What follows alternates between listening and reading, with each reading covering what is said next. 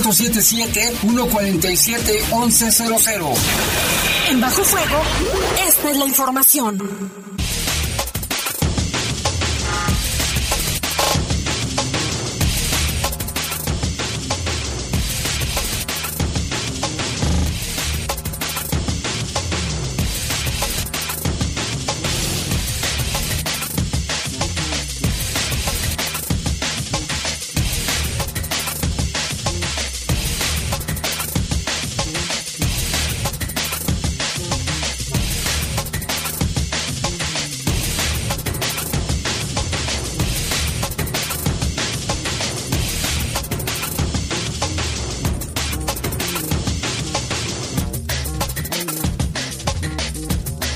Noches, son las 7 de la noche en punto. Gracias por estar con nosotros en este espacio informativo de Bajo Fuego con la información policíaca más importante generada en las últimas horas.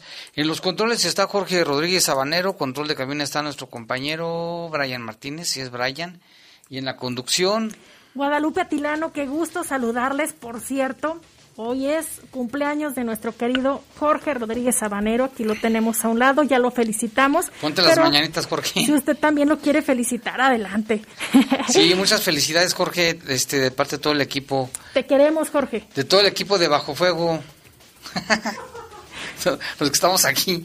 Este, muchas felicidades, Jorge. Sí, ha sido muy felicitado desde toda la mañana, Jorge. Se lo merece. Es una, excelente persona, Jorge. No hay trabajador, honesto, responsable. Respetuoso. Respetuoso.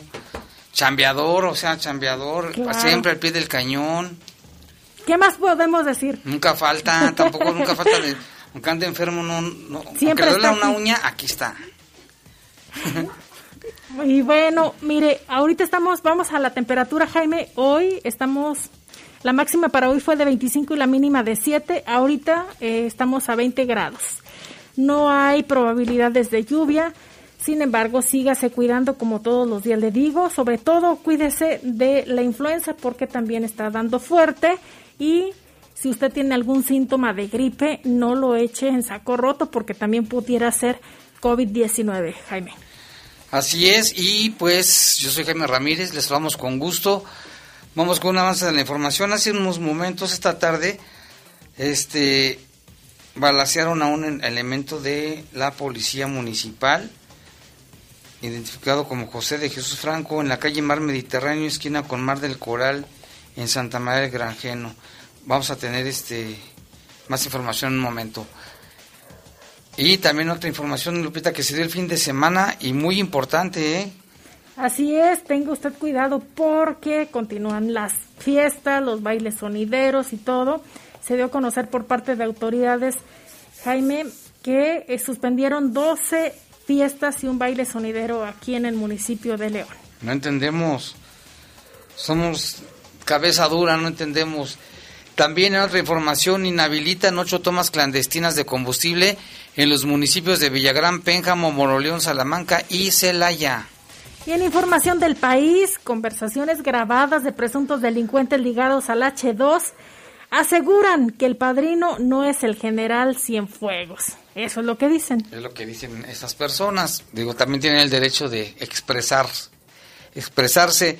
En información del mundo buscan a una mujer que dice que su expareja se robó una computadora de nada más y nada menos que la líder del Congreso de Estados Unidos, Nancy Pelosi, y que pudiera vender la información. Imagínate lo que traía esa computadora.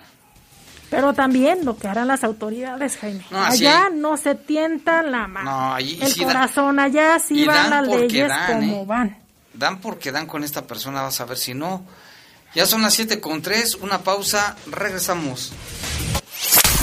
Comunícate con nosotros al 477-718-7995 y 96. WhatsApp 477-147-1100. Regresamos a Bajo Fuego.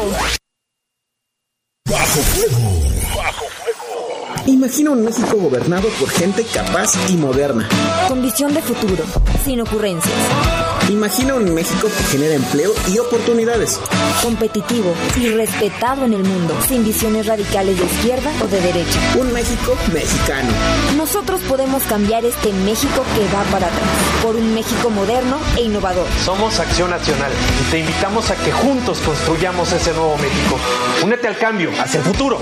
PAN, Acción por México. Hoy más que nunca pedimos tu apoyo. Usemos cubrebocas en espacios públicos abiertos y cerrados para que detengamos la pandemia en León. Lo más importante es tu salud y la de todos. Contamos con tu responsabilidad. León, Gobierno Municipal.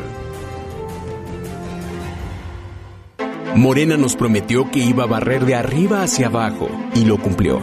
Barrió con ahorros de México. Barrió con los medicamentos. Barrió con las estancias infantiles barrió con los apoyos para el campo, barrió con el empleo, barrió con los programas de apoyo a las mujeres, barrió con todo. Morena es una desgracia para México. PRI, el Partido de México. Estás en Bajo Fuego. Bajo Comunícate con nosotros al 477-718-7995 y 96. WhatsApp 477-147-1100. Continuamos en Bajo Fuego.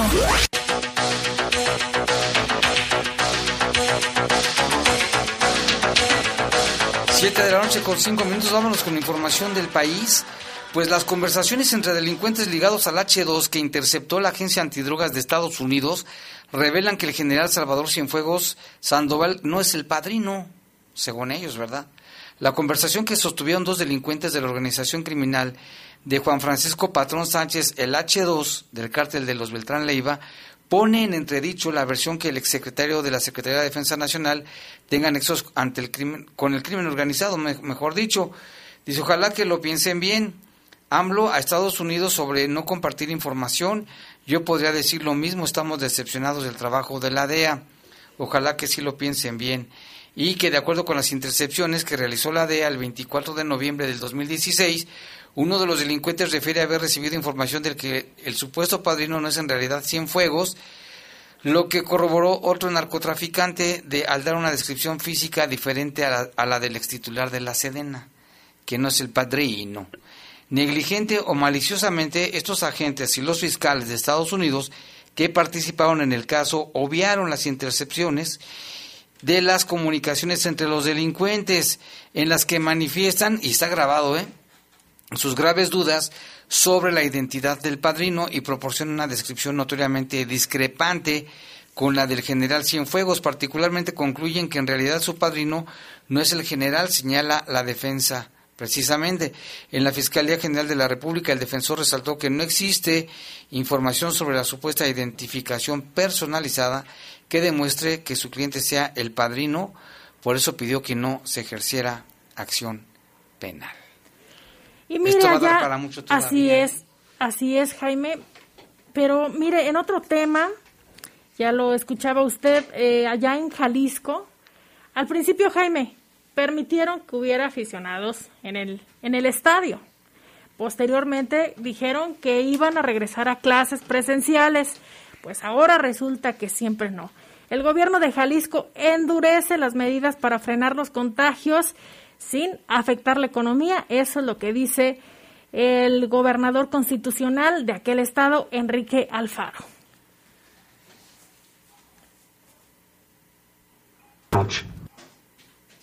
Este momento hemos determinado que no hay condiciones para el regreso a las clases presenciales hasta nuevo aviso.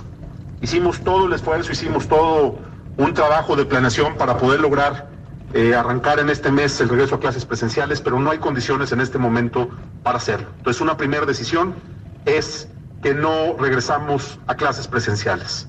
Segunda, se suspenden actividades laborales presenciales que puedan atenderse a distancia. ¿Qué significa?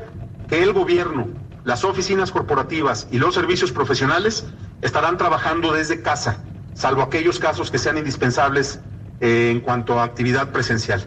Regresamos a una medida que fue aplicada también en el mes de marzo y que también contribuyó eh, eh, de manera efectiva a contener el crecimiento de contagios. Entonces, como lo hizo la Universidad de Guadalajara y lo anuncié hace un par de días, el gobierno del Estado, los gobiernos municipales, el sector público y también aquellas oficinas corporativas y de servicios profesionales estarán haciendo trabajo a distancia, salvo para las eh, cuestiones estrictamente necesarias. Tercero, se cierran actividades que generan acumulación de personas, así como todas las actividades lúdicas y de recreación por los siguientes 15 días. Cuarto, se cierran espacios públicos, abiertos o cerrados. Tenemos que mandar un mensaje claro de que no es un momento para estar en las plazas, en las, en las plazas públicas paseando, que no es un momento para ir a los parques, que no es un momento para que podamos hacer de lo público un espacio de encuentro. Hoy necesitamos quedarnos en casa. Quinto, se restringe la actividad social y familiar. Y digo, se restringe porque nosotros no podemos meternos a definir qué se hace adentro de tu casa, pero tú sí lo puedes hacer, porque ahí es donde está el principal problema. El principal problema no está, eh, como lo vamos a explicar a continuación, en el tema económico, está en nuestras casas, está en la actividad social que generamos en nuestro núcleo familiar. Tenemos que entender que decir se restringe la actividad social y familiar significa que no va a haber celebraciones, que quedan suspendidos a partir del sábado cualquier tipo de eventos de celebración de bodas, 15 años, se van a suspender eh, salones de eventos eh, para evitar eh, que este se convierta en un factor de propagación del virus, pero necesitamos que la gente nos ayude. Sexto, y esto es muy importante y lo vamos a reforzar en un momento, necesitamos que las personas mayores de 60 años se queden en casa. Esto es fundamental y lo vamos a reforzar en un momento. Y siete, también muy importante, Estamos en un momento duro en el terreno de la salud pública, pero sin duda también enfrentamos una circunstancia difícil en el terreno económico.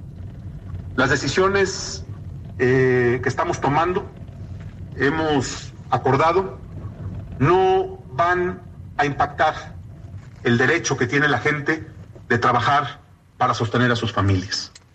Lo digo de otra manera.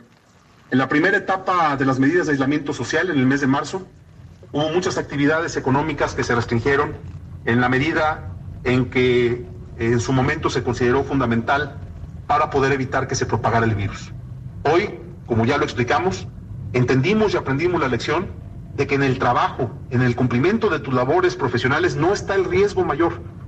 El riesgo está en otra parte, está en la convivencia, está en las reuniones, está en olvidarnos de que al juntarnos con más gente elevamos el nivel de riesgo lo que hemos tomado es la decisión de que, de que, si, de que si hubiéramos avanzado o planteáramos cancelar las actividades laborales, estaríamos lastimando a la economía de una forma eh, inadmisible.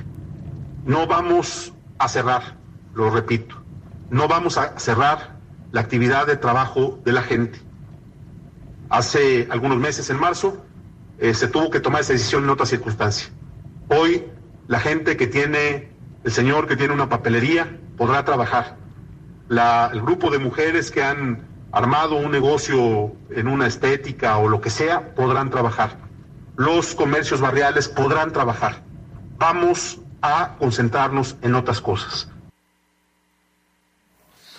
Pues está, siempre como la chimunrufia, ¿no? Primero que sí y luego que no. Y son medidas este, importantes porque está prohibidas todas regreso a clases ya no, presenciales. Todas las empresas eh, que, que puedan hacer trabajo desde casa, que lo, que lo hagan desde casa y no tienen por qué ir a sus oficinas. Varios estados han endurecido sus medidas, eh, han sido más estrictos. Aquí en Guanajuato están muy light. No, una persona que vino de la Ciudad de México que, que están en rojo, dice, oye, ¿a poco aquí están en rojo? Le digo, sí, dice, pues parece que están en verde. Efectivamente, y que le corresponde también a los alcaldes poner mano dura. Alcaldes, gobernador y alcaldes. Porque de alguna forma la Secretaría de Salud da una recomendación y ahorita ya casi los hospitales están colapsados, sin embargo, la Secretaría de Salud no puede decirle a los municipios, oye, haz esto porque son autónomos. Sin embargo, están muy relajadas las medidas. Oh, sí, están, ya están, ahorita volvieron a cerrar el centro, ya no dejan entrar niños ni personas mayores a mercados, tianguis, tiendas. Hay en plazas comerciales todavía hay niños. Se supone que ya no. Sí, todavía hay niños. Y de hecho, fíjate, en algunos municipios de Michoacán lo que están haciendo es Por ejemplo, dejan para no afectar la economía, únicamente eh, empieza la actividad temprano, pero a las 6 todo se cierra. Y los fines de semana, o sea, nada más les dejan trabajar hasta el sábado y el domingo no hay ni transporte público para que la gente se quede en casa. Hoy en la mañana una persona de Michoacán nos decía eso justamente. Y bueno, vámonos con la información del mundo porque las autoridades federales buscan a una mujer cuya expareja romántica dice que tomó una computadora portátil de la oficina de la presidenta de la Cámara de Representantes, Nancy Pelosi, durante el motín en el Capitolio en Estados Unidos a principios del mes. Sin embargo, el FBI dio una orden de arresto el domingo que Riley, Riley June Williams no ha sido acusada de robo, sino solo de ingresar ilegalmente al Capitolio y de alterar el orden público. Funcionarios del FBI dijeron que una persona que llamó que decía ser un ex William, ser un ex de William, una pareja pues, dijo que sus amigos le mostraron un video de ella sacando una computadora portátil o un disco duro de la oficina de Pelosi. La persona que llamó alegó que tenía la intención de enviar el dispositivo a un amigo en Rusia que planeaba venderlo al servicio de inteligencia exterior de ese país. Pero ese plan fracasó y ella tiene el dispositivo o lo destruyó. Ahora el FBI dice que el asunto sigue bajo investigación. El subjefe de personal de Pelosi, Dren Hemil, confirmó el 8 de enero que se sacó una computadora de una sala de conferencias, pero dijo que era una computadora portátil que solo se usaba para presentaciones. La madre de Williams, que vive en Harryburg, dijo a los reporteros que su hija se había interesado repentinamente en la política del presidente Trump y en los foros de mensajes de extrema derecha. Su padre, que vive en Camp Hill, le dijo que la policía local, que él y su hija fueron a Washington el día de la protesta, pero que no se quedaron juntos y se reunieron más tarde para regresar. Los funcionarios del FBI, FBI creen que Williams ha escapado. Su madre le dijo a la policía que hizo una maleta y se fue pues tendrán que localizarla, ¿no? La van a localizar, vas a ver. Y mire, a unos días de que se convierta en la próxima vicepresidenta de los Estados Unidos, Kamala Harris eh, sigue dando de qué hablar y de cosas positivas, Jaime. Ella se dice ha tenido experiencia enfrentando a los cárteles mexicanos, particularmente al de Sinaloa y sus operaciones delictivas entre la frontera esto durante el periodo en el que estuvo como fiscal general de California, es decir, de 2011 a 2016. Kamala Harris alertó a las autoridades estadounidenses sobre el crecimiento y las tácticas que los grupos criminales utilizaban para las operaciones ilícitas. Eh, señaló en su momento el trato preferencial del gobierno mexicano a los cárteles, sobre todo al de Sinaloa, durante el periodo 2000 2014 y definió a ese grupo como el que planteaba. Kamala Harris calificó a los cárteles mexicanos como delincuencia organizada transnacional. La demócrata definía a los cárteles mexicanos como asociaciones auto, autooperantes y que operaban a través de las fronteras entre México y los Estados Unidos. Afirmaba que los cárteles mexicanos utilizaban la violencia, la corrupción para explotar el comercio y las comunicaciones transnacionales para proteger y disfrazar sus actividades ilícitas con fines de lucro. En el año 2011, Kamala Harris tomó posesión de la oficina fiscal y visitó el muro fronterizo para anunciar un plan de acción contra los cárteles mexicanos. Dos años más tarde, en 2013, un juez de la Corte Federal del Distrito Sur de California inició una acusación a tres miembros del cártel de Sinaloa, entre ellos su líder Ismael Zambada y dos de sus hijos, Ismael Zambada Imperial e Ismael Zambada eh, Sicarios Jaime, lo cual eh, concluyó en la detención del segundo de ellos en noviembre del 2014 y posterior se realizó la extradición en 2019. Así está. Una, viene con fuerza Kamala Harris, ¿no? Así es. Vamos a un corte, son las 7 con 18 minutos, regresamos.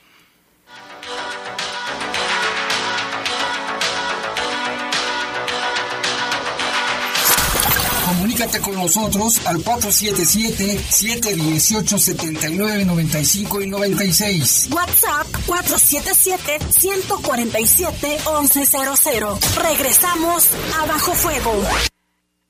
Estás en Bajo Fuego. Bajo Fuego.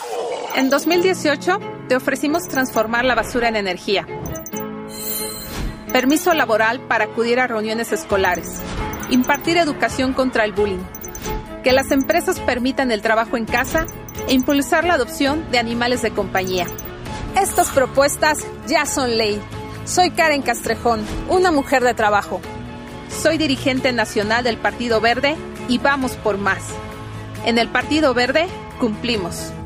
En la Suprema Corte, la e-justicia llegó para quedarse. A través de Internet y con firma electrónica, se pueden promover todos los asuntos de la competencia de la Corte. También, dar seguimiento a los juicios de amparo, consultar expedientes y recibir notificaciones desde cualquier parte del país. Busca la aplicación móvil Firel para dar de alta tu firma electrónica. Mayor información en www.scjn.gov.mx. La justicia digital es una realidad. Suprema Corte, el poder de la justicia. Habla Hugo Eric Flores, presidente nacional del PES. Queremos que la gente como tú se sienta parte del cambio que proponemos para México. Un cambio que pretende involucrar a quienes creen en la familia, en los valores, en la vida, en la libertad, en la paz, pero sobre todo en la reconciliación. Con nosotros, cualquier ciudadano puede aspirar, competir y ser diputada o diputado federal. Acércate a nosotros. México hoy tiene una nueva opción. Partido Encuentro Solidario. Estás en Bajo Fuego. Bajo Fuego. Comunícate con nosotros al 477-718-7995 y 96. WhatsApp 477-147-1100. Continuamos en Bajo Fuego.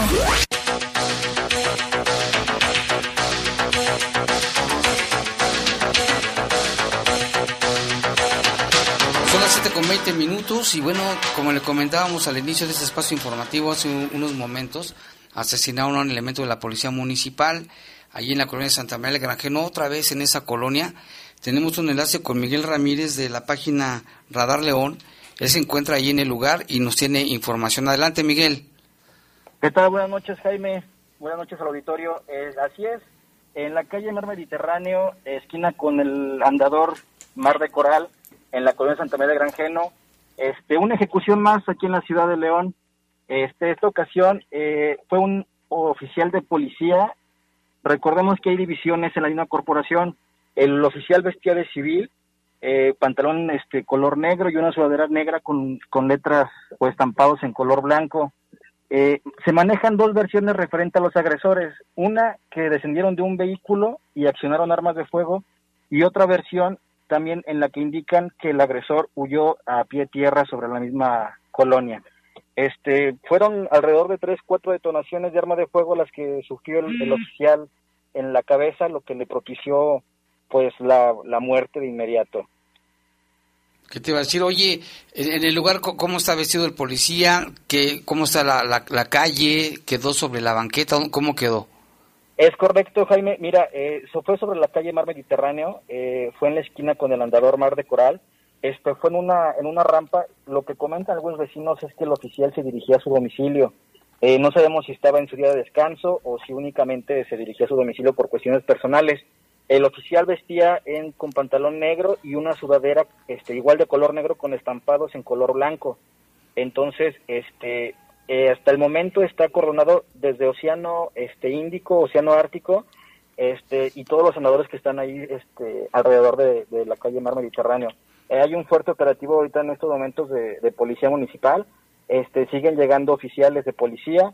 Se espera el arribo de agentes ministeriales de la Agencia de, de Investigación Criminal para poder este, recabar los indicios y llegar a las diligencias correspondientes para abrir la carpeta de investigación. Miguel, buenas noches. Es Lupita Te Tilano, saluda ¿eh? Guadalupe.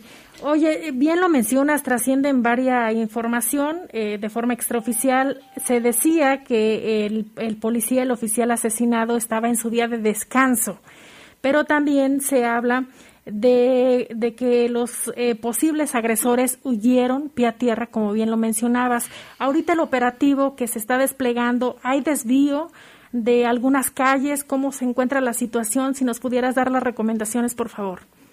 Eh, recomendación, eh, visten ahorita la zona de Santa María de Granjeno, ya que hay oficiales eh, este, en operativo para poder lograr dar con el agresor.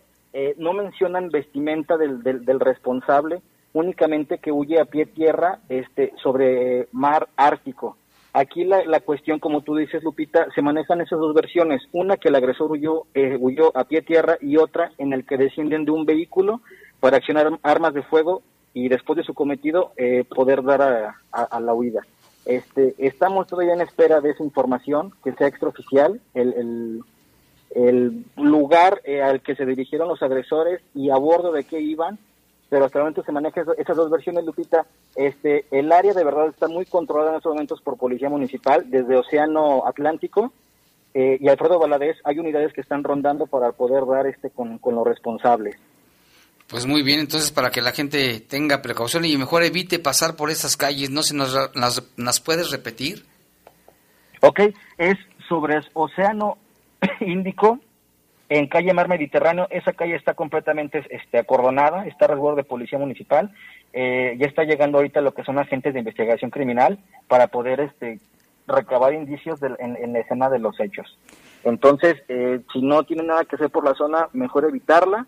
Este, aparte de que ahorita también eh, por la zona, recordemos que ya se han involucrado ahí algunos otros homicidios, entonces, este, pues mejor evitar la zona. Efectivamente, y también Muchas veces llegan los curiosos y, como bien lo mencionabas, Miguel, pueden eh, entorpecer la Estorban. escena de los hechos, eh, eh, contaminar la, los indicios que pudieran darse y así se tarda más en esclarecer los hechos. Muchísimas gracias por este reporte. Hasta luego, excelente noche, un gusto, hasta luego. Gracias, Miguel Ramírez de Radar León. Y bueno, sobre este caso también, Iván Rivera tiene información. Muchísimo gusto. Hola, ¿qué tal amigos de La Poderosa? Muy buenas noches. Tenemos esta información. Efectivamente, el homicidio de un presunto oficial de la policía leonesa. Digo presunto porque hasta este momento, pues oficialmente la Secretaría de Seguridad Pública o el municipio de León no han confirmado el deceso de este elemento. Él respondía al nombre de José de Jesús Franco, de aproximadamente 30 años de edad. Y les cuento brevemente, él se encontraba a las afueras de un domicilio de la calle Mar Mediterráneo en la colonia Santa María del Granjeno cuando fue atacado a balazos. Él estaba parado aparentemente con otra persona platicando, llegaron los tripulantes de un automóvil y le dispararon pues en repetidas ocasiones. Según lo que sabemos hasta este momento, bueno, pues este oficial de la policía eh, murió ahí en el lugar con diferentes impactos. El más grave, el más visible, pues era el que tenía en la cabeza. Él estaba vestido de civil, él tenía una playera en color negro y una gorra también en color negro con letras blancas ambas, ambas prendas de vestir. Y bueno, pues oficiales de policía, repito, que estaban en el lugar, pues mencionaron que este, que este oficial pues aparentemente estaba vestido de civil por dos razones quizás este posibles. La primera de ellas es que fuera su día de descanso, es decir, que no estaba trabajando en ese momento como elemento de la policía o la segunda que estuviera trabajando, pero es perteneciente a un grupo especial de la policía que pues, realiza algún tipo de investigación dentro de la corporación y por eso no porta el uniforme como tal. Nosotros hemos visto estos oficiales de la policía en diferentes sucesos, sobre todo de violencia, y bueno, pues hay que ver qué es lo que dice la Secretaría de Seguridad pública al respecto de este homicidio. La zona evidentemente de, la, de las calles aledañas allá Santa María del Granjeno pues fueron, fueron bloqueadas por la policía municipal para de esa manera permitir el paso a los eh, elementos del servicio médico forense y a los peritos criminalistas de la Fiscalía General del Estado. Pues hasta aquí dejo el reporte y vamos a esperar a ver qué dice eh, primeramente la Secretaría de Seguridad Pública y bueno, pues la investigación correspondiente quizás en algún tiempo por parte de la Fiscalía General del Estado. Yo me despido, que tengan una excelente noche información, ya hay información por parte de Secretaría de Seguridad Pública de León a través de un post que ha publicado a través de su cuenta de Twitter. Dice, la Secretaría de Seguridad Pública condena el ataque en contra de nuestro compañero José de Jesús, oficial de policía, que se encontraba en descanso. Colaboramos con la Fiscalía General del Estado en la investigación en este lamentable hecho. Expresamos nuestras condolencias a familiares y amigos. Ahí está ya el comunicado, bueno, este tuit de la Secretaría de Seguridad respecto a este hecho. Fíjate, Lupita, estábamos comentando antes de que esto ocurriera, estaba platicando con una, una persona también que sabe mucho de estos temas, Gladys, y le mencionaba, sabes que no ha habido ningún ejecutado hasta el día de hoy. Le dije, qué bueno, esto va a ser la nota del día, no ha habido ataques armados.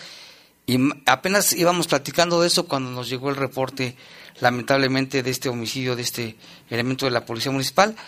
Este, otra versión también era de que estaba trabajando este, discretamente, ¿no? En fin, lamentablemente cae otro elemento de la policía aquí en León. Así es, Jaime, y, pero ya aquí la Secretaría de Seguridad Pública lo confirma que se encontraba de descanso. De descanso, y está también dicho por la misma autoridad.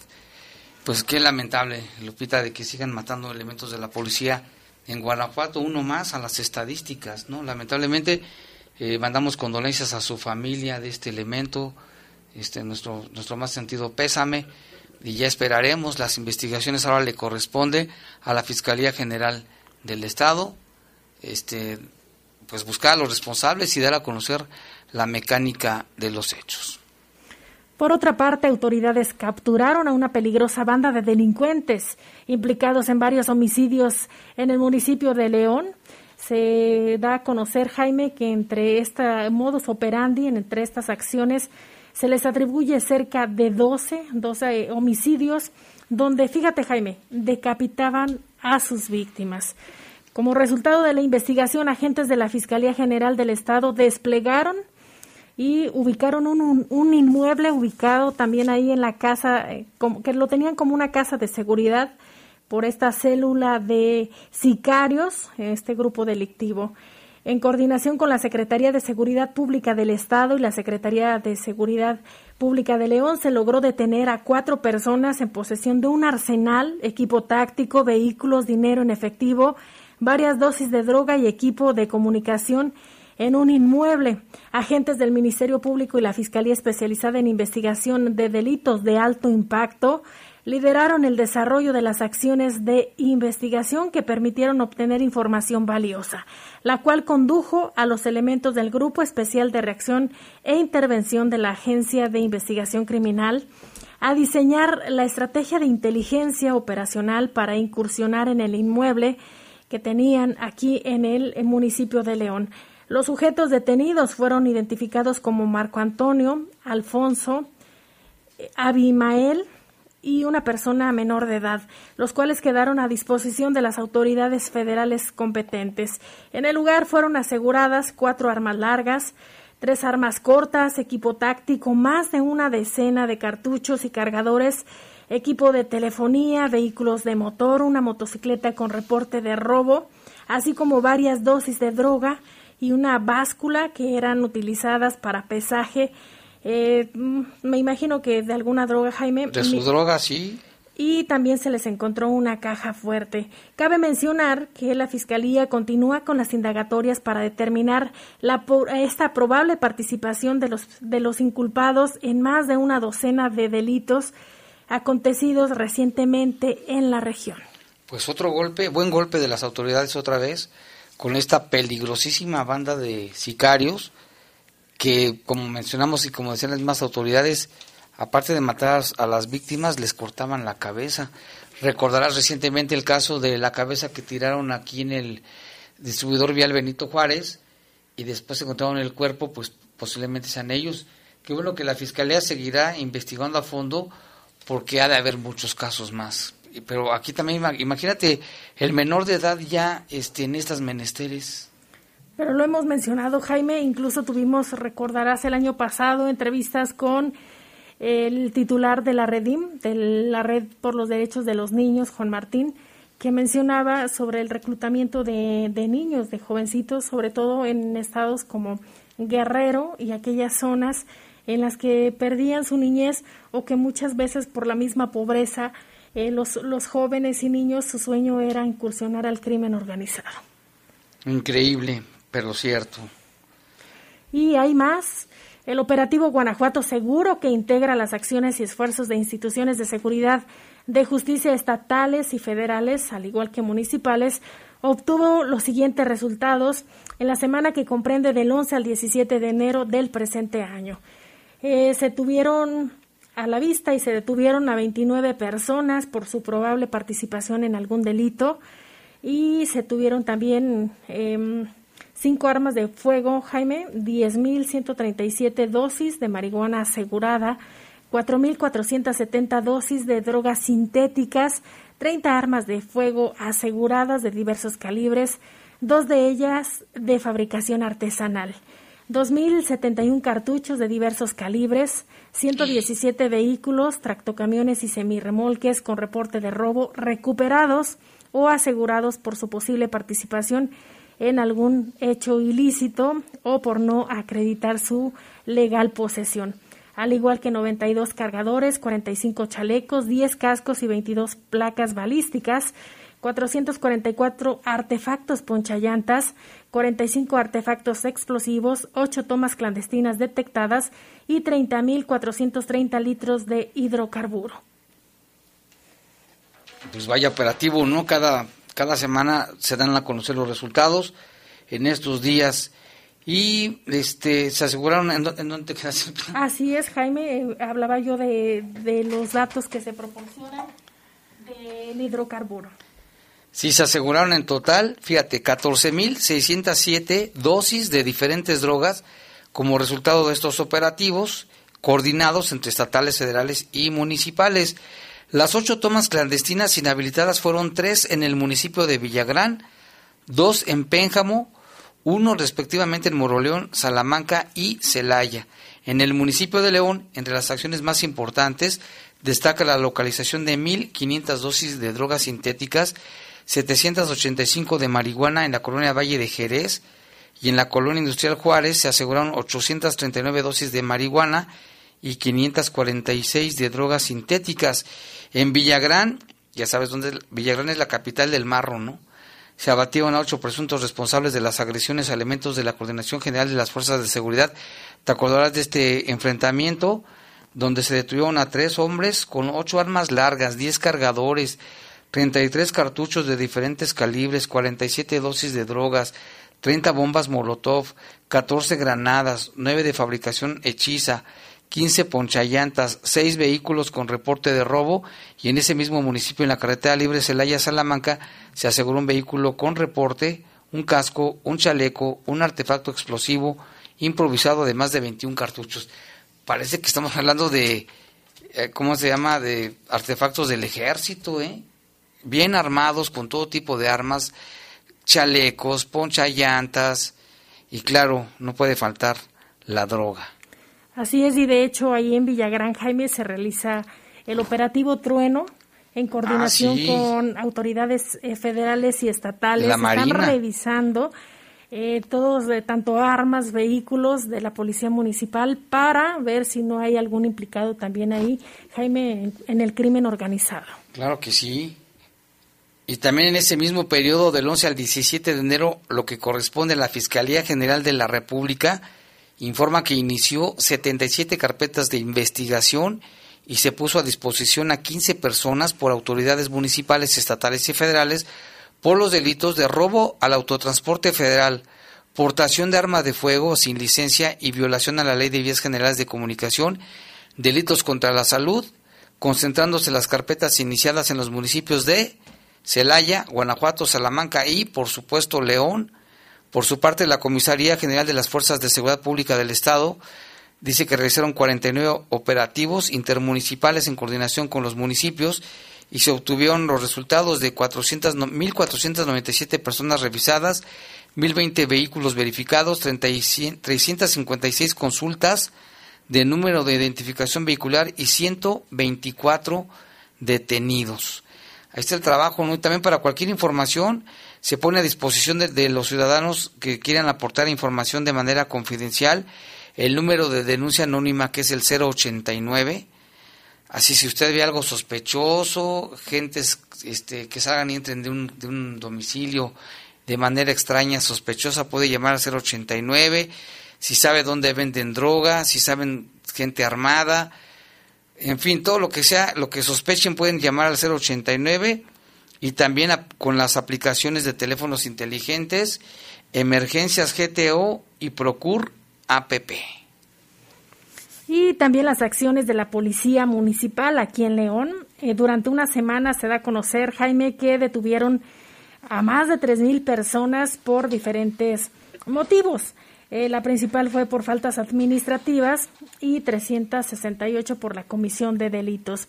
Le explicamos a continuación, mire, estas detenciones se dan gracias a la participación ciudadana que se hace de manera responsable en cuanto a los reportes al número de emergencias 911 y derivado de ello se activan los patrullajes preventivos y se da a conocer que las principales detenciones por faltas administrativas perdón, destacan ingerir bebidas alcohólicas en lugares públicos, alterar el orden público o alterar el orden en vía pública, consumir enervantes o solventes en vía pública también, orinar en la calle y conducir en estado de ebriedad, por mencionar algunas. Mientras que las principales causas de detención por la comisión de delitos se encuentran la posesión de cristal, posesión de marihuana, entre otras. Eh, por otra parte, hay que mencionar que la finalidad es, Jaime, eh, pues coadyuvar entre sociedad y gobierno para inhibir delitos y la importancia que destaca la autoridad de los reportes que se realizan al 911. Así es. Y aquí tenemos nuestro reportero urbano también, Rafael Vargas, que también nos estaba reportando precisamente el operativo Trueno en las instalaciones de la Comandancia Municipal de Villagrán, que dice que están las fuerzas de seguridad.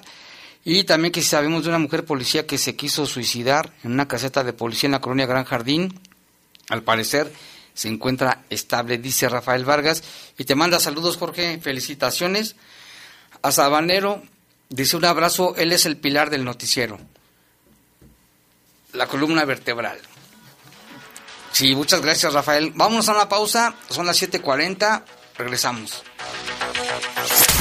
Comunícate con nosotros al 477-718-7995 y 96. WhatsApp 477-147-1100. Regresamos a Bajo Fuego. Estás en Bajo Fuego. Bajo Fuego. ¿Sabes en quién te conviertes cuando recoges la INE que tramitaste? En una ciudadana o ciudadano que puede decidir quién va a gobernar. En protagonista principal de las elecciones más grandes de la historia en alguien que toma su cubrebocas y con valor sale a ejercer su libertad. Pero si no recoges tu INE antes del 10 de abril, no podrás votar. No lo dejes para el último. El 6 de junio, el voto sale y vale. Contamos todas, contamos todos. INE. Por comida. ¿Cómo le hago? Se puede, con la sana distancia. Es importante que solo una persona salga por comida o medicinas, siempre a metro y medio de los demás. Al dar una vuelta con tu bebé o tu mascota, hazlo solo alrededor de tu cuadra, con sana distancia al caminar o saludar. Recuerda, solo abren negocios indispensables con cupo máximo de personas. Pero si no debes hacer algo urgente o indispensable, por favor quédate en casa. Gobierno de México. Ahorita lo hago.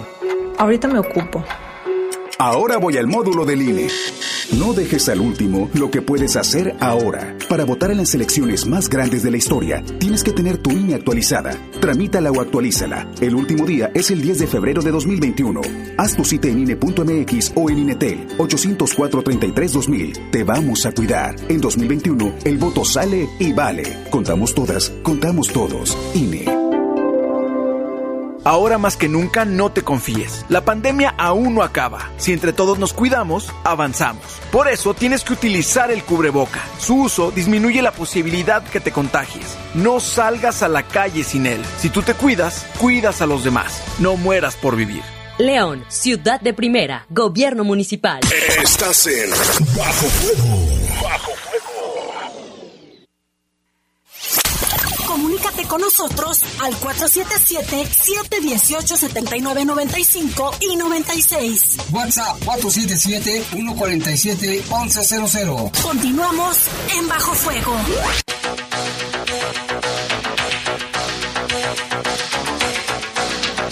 Y el tiempo pasa. 7.43 ya, vámonos con información sobre el tema de COVID. Pues fíjese que se tienen casos confirmados hasta hoy aquí en León, en el, en el, en el municipio de León, 168. A nivel estatal, 498. Casos confirmados en total, 96.660. De funciones, el día de hoy, 50, Lupita, 50. Hubo más que ayer. Ayer fueron no recuerdo la, la, cifra, pero no eran menos de 50, hoy son 50, ya bajaron, ¿te acuerdas de la semana pasada que llegamos a 127, 125 en un día? Aquí son 50, de todos modos es lamentable, ya el total de defunciones son en el, en el estado 6.841 y en León, este, bueno, 6.841 a nivel, este, a nivel estatal. Estas son las cifras más importantes. Y pues vámonos con otra información también relativa al COVID.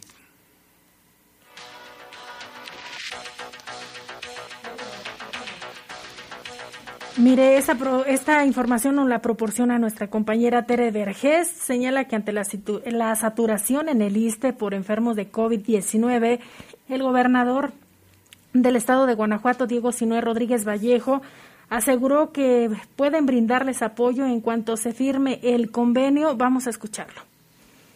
Nosotros estamos con toda la disposición, pero sí necesitamos firmar el convenio pues para poder tener nosotros la certeza de que se nos va a reintegrar lo que atendamos a los pacientes. Afortunadamente hay muy buena colaboración con el IMSS, con el ISTE. Y bueno, el, el ISTE es el que se ve más, más complejo porque tiene menor capacidad hospitalaria que el IMSS o que nosotros, muchos menos. Entonces, nosotros estamos con toda la disposición de trabajar con las autoridades federales y de firmar ese convenio. Si es un tema, pues de, no es un tema de falta de voluntad nuestra, al contrario. El problema que tienen ellos es en el ISTE es el, el tema del recurso, ¿no? Pero bueno, nosotros podemos firmarlo y empezar a atender sin problema a la gente. El gobernador indicó que la Secretaría de Salud del Estado tiene la capacidad para apoyar a otros hospitales siempre y cuando se firmen los convenios necesarios. Y sobre este tema también el gobernador se refirió e hizo un llamado para vacunar primero, dice, a todos los trabajadores del área de salud y de limpieza antes de cualquier otro sector como son los siervos de la nación y de estar cediendo vacunas para otros países. La información nos la presenta nuestra compañera Tere Vergés. El gobernador Diego Sinué Rodríguez Vallejo hizo un llamado para vacunar primero a todos los trabajadores del área de la salud y también de limpieza antes de cualquier otro sector como los siervos de la nación y también de estar cediendo vacunas para otros países. Yo creo que, que, que no se vale, que, que es importante y lo he dicho, hay que jugarnos, hay que apoyar a nuestros médicos de todas las instituciones, ¿eh? IMSS, ISTE, SEDENA, PEMEX, Secretaría de Salud del Estado, los que están en las áreas COVID tienen que ser vacunados todos primero, antes que los siervos de la nación, antes que la Guardia Nacional, antes que cualquier otro. Tienen que vacunar a los médicos, a las enfermeras, a los internistas, a los camilleros, a los de limpieza también. Hago mucho, abogo mucho por los de limpieza porque son personas que tienen que ingresar a áreas COVID y están en el mismo riesgo que los doctores. ¿eh? Entonces también ellos, aunque no son médicos, son personal que ingresa a las áreas COVID y que están en nuestros hospitales. Y bueno, ojalá se vacune primero a ellos, hacer un llamado a la federación, que son los que traen ahorita el control de las vacunas, a que nos apoyen a vacunar primero a los médicos y enfermeras y que luego veamos si a otros países y a otros funcionarios y a otros este, sectores se después vacunando. Y la otra es, eh, los siervos de la nación entiendo, los quieren vacunar porque son los que van a llevar a las poblaciones en riesgo a la vacuna. Ojalá empecemos por las manchas urbanas, porque hoy los contagios más fuertes los tenemos en las grandes urbes, no en las zonas rurales. El mandatario estatal pide a la gente que se cuide, porque todavía falta mucho para que la vacuna llegue a la mayoría de la población. Esto va para largo todavía. O sea, no, la gente se puede confiar porque llegó la vacuna, llegaron 19 mil para 6 millones de personas que somos en Guanajuato. O sea, estamos lejos de, de pensar en que ya estamos vacunados, ya vamos a salir a quitarnos el cubrebocas tenemos que entender que falta mucho, ¿no? Y que este año será igual de complicado que el 2020, porque aún los expertos me dicen que igual si pudiéramos adquirirla sería hasta segundo semestre, o sea, pasando julio, agosto tal vez, este, no solo por la venta, sino la producción. Están, estarían a marchas forzadas este, produciendo, pero tienen clientes a nivel mundial. Diego Sinué Rodríguez espera que el tema de la vacunación no sea utilizado para obtener beneficios electorales. Informó para el Poder de las Noticias, Tere Vergés. Y ante el creciente número de contagios de COVID-19, el gobierno municipal, a través de las direcciones de fiscalización, economía y salud municipal, continúan realizando operativos para vigilar el cumplimiento de las medidas de higiene y sanidad. Durante el fin de semana, la Dirección General de Fiscalización y Control suspendió 12 fiestas y un baile sonidero, de los cuales tres de estos rebasaban los 200 asistentes. Así es, y las fiestas con el mayor número de personas fueron, fíjate, la celebración de 15 años en Paraíso Real, una fiesta de cumpleaños en Ciudad Satélite y una boda en Valle de las Haciendas. Además, se colocaron los sellos de suspensión de actividades a cuatro establecimientos por permitir el consumo de bebidas después de las 20 horas y se levantaron actas en restaurantes, bar, por tener presentación de variedad. Del 13 de enero a la fecha, la Dirección General de Economía aplicó 114 infracciones a comercios en la vía pública y en tianguis. Asimismo, se han realizado verificaciones de cumplimiento y seguimiento de los criterios del semáforo estatal para la reactivación económica. A partir de este pasado fin de semana se supervisa y controla el acceso al primer cuadro de la ciudad con la colocación de vallas y la restricción de las bancas, así como los mercados públicos y centros de abastos la Dirección de Salud, en coordinación con las brigadas de la Jurisdicción Sanitaria número 7 y la Secretaría de Salud y dependencias municipales, intensificarán los operativos para vigilar que los establecimientos y áreas permitidas ante el semáforo rojo cumplan, ayuden a no bajar la guardia y estrictamente mantengan los cuidados que se han implementado con el uso de cubrebocas y todas las medidas sanitarias, principalmente en el tema de aforos, que es lo fundamental en los comercios establecidos. Y es que, Lupita, también como se había mencionado, de, del, del COVID, también por parte de movilidad dicen que están, que están este, incrementando las, las salidas de autobuses precisamente para evitar las aglomeraciones, pero pues la veo muy difícil ahí en ese tema, eh, la verdad. Y mira que tenemos reportes bien importantes. Aquí nos dice José Alberto, saludos Jaime, buenas tardes. Hay un poco de tráfico fluido del malecón en el Francisco Villa y ya empieza a llegar la afición al estadio al Estadio León. Y también acá tenemos otro reporte, nos llama una persona, nos pide reservar su nombre, dice un comentario sobre los militares falsos. Resulta que enfrente de la base de la Guardia Nacional de Villas de enfrente de la base de la Guardia Nacional de Villas de San Juan hay dos casas donde se venden uniformes de militares y ropa camuflajeados. Si cómo crees que haya cómo crees que haya seguridad total?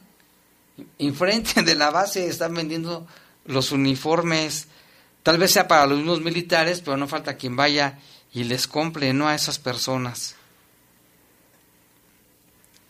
¿Y tenemos más reportes, Jaime? ¿O no, información, tenemos información importante, fíjate. Así es, esta es de San Francisco del Rincón. Ya se dio a conocer de manera oficial la designación del nuevo director de Seguridad Ciudadana, Tránsito y Vialidad. Será este cargo ocupado por el licenciado Honorio Roberto Vázquez Torres, comandante formado en las filas de la Policía de León, luego del fallecimiento del exdirector Héctor Rosiles eh, Palo Blanco, quien no pudo superar por las consecuencias de la COVID-19 durante su gestión. Fue asignado de manera temporal el suboficial César Olivares Álvarez, quien tomó la responsabilidad como encargado de despacho quien a su vez también fue, se fue de licencia poco después que asumió el cargo por la misma enfermedad, pero luego de superarlo se reintegró a su tarea de acuerdo a la información proporcionada por el presidente municipal de San Francisco del Rincón, el contador público Javier Casillas Saldaña. La integración de Vázquez Torres causará efecto a partir del próximo miércoles 20 de enero, o sea, ya dentro de poco, en tanto concluye la entrega-recepción en León, donde actualmente se desempeña como jefe delegacional. Fíjate qué lamentable, ¿no? Víctima del COVID. El anterior. El anterior. Y aquí tenemos un reporte, nos llama José Ramírez, dice, las marcas de oxígeno son Proxtir o Proxair e Infra. Y no quieren a veces surtir, si no es que de si no es de la marca de la marca sí hay desabasto y por lo tanto sí ya está ahí este, especulaciones con el con el tema de los de los tanques de oxígeno. Acá también nos llaman y nos preguntan bueno nos mandan saludos y bendiciones. Nora Cisneros Nora Cisneros muchísimas gracias Norita por por sus bendiciones. También aquí dice buenas noches saludos una pregunta los policías golpean golpean y detener y robarle al cel a una de las personas que no traen cubrebocas porque a un vecino le pasó eso. Bueno, aquí dice que a un vecino le pasó que saliendo de su casa, tiene 19 años de edad, y está grabado esto, dice, en los policías porque no traía cubrebocas golpearon y detuvieron a una persona y le robaron su celular. No se vale que vayan a presentar su denuncia. Aquí nos llaman, dice otra vez, dice Pablo de las mandarinas, otra vez le tocan policía, como siempre, a los más desprotegidos. Pero ¿quién los protege a ellos? Nada más a los del primer nivel del Estado. Y no se diga, dice al, al gobernador, dice, saludos a Lupita Tilano, de parte del señor Pablo de la Colonia de las Mandarinas. Gracias, señor Pablo. Pues aquí está su decía Aquí también nos llama, buenas tardes, pregúntale a nuestro alcalde que por qué la misión del problema que tenemos acostumbrarnos a esto. Esto pasó a las 6 de la tarde en el Boulevard Las Palmas. Nos manda un video. Ahorita voy a, a checar este el video que no lo podemos ver en este momento. También aquí dice, buenas noches Jaime, mi nombre es José. Soy una persona visualmente discapacitada. Quería ver si por medio de a ver si alguien, se llama José Luis, puede ayudarme dándome trabajo de acuerdo a mi discapacidad. Vivo con mi hija, la cual tiene tres hijos y pues tengo necesidades. Mi número es 477-447-2587. Si alguien le puede dar trabajo, dice, es una persona visualmente discapacitada, pero necesita ayudar a su hija, fíjate. Ojalá que si salga alguien, José Luis, su teléfono es 477-447-2587. También aquí nos dice, quería pedir una asesoría acerca de una pensión alimenticia que se le dé a mi ex esposo. De hecho, quisiera hablar y platicar mi caso, pero en un ratito. Ahorita, muy bien, muchas gracias. Ahorita le vamos también a canalizar con los abogados del Instituto de Defensoría Pública Federal, que ellos se saben muy bien el tema, están muy enterados de estos temas. También aquí dice, buenas noches, disculpen, después del niño ahogado quieren poner remedio en el juego América Chivas mucha gente y ni quienes digan nada, lo que habías dicho Lupita, de allá en Guadalajara, lo que pasó en Guadalajara. También dice, buenas noches, quiero reportar a un taxista de los que se encuentran afuera del hospital. Ayer domingo abordé uno en el Boulevard Hidalgo hacia, hacia las presitas. Eran las más o menos la 1.20 de la tarde. Yo llevaba tres mochilas, las cuales pusimos en la cajuela. Y al llegar a mi destino, el chofer solo me entregó dos y cerró la cajuela. Sin darme cuenta, me faltaba la mochila negra donde contenía unos juguetes, un play, eran unas llaves y lo más importante, la cartera de mi esposo. Yo traía cosas personales, mejor que me la entregue. Por el momento es todo. Muchas gracias. Ah, ese señor taxista, ¿cómo es que si se fue y ahí estaba la mochila? Por favor sea honesto y regrésela, de verdad, ¿eh? Pero también pasa, Jaime, que posiblemente no se dio cuenta el taxista, se sube a alguna otra persona y la puede bajar.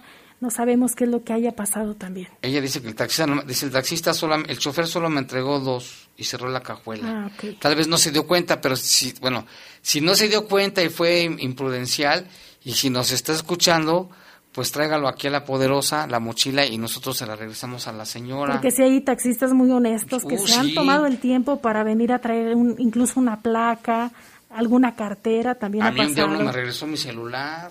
Efectivamente. Y mira, Jaime, antes de cerrar programa, de acuerdo a causa causaencomún.org.mx, durante el 2020 asesinaron al menos a 524 policías. En promedio, No, en- 1.42 policías han sido asesinados cada día.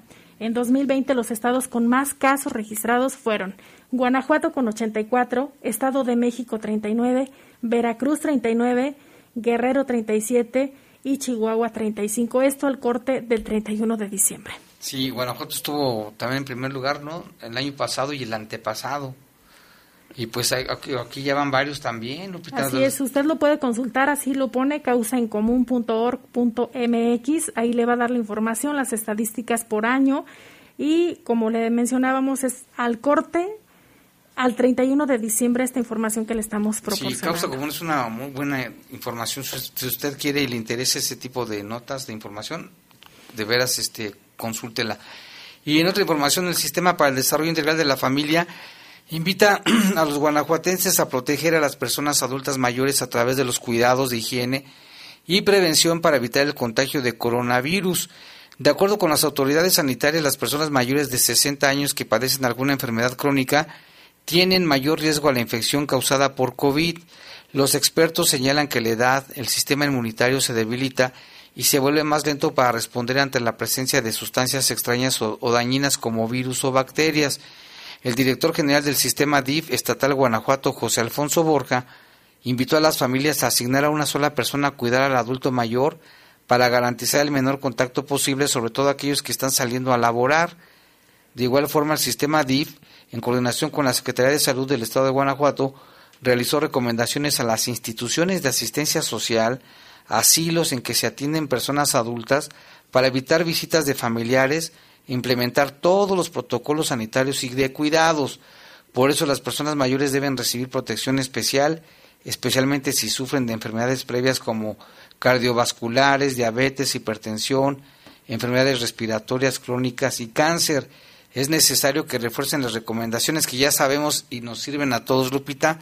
Lavarse las manos, toser o estornudar sobre el pliegue del codo, evitar compartir vasos cubiertos, así como saludos de manos o besos, ventilar los ambientes, desinfectar objetos de uso frecuente y no automedicarse.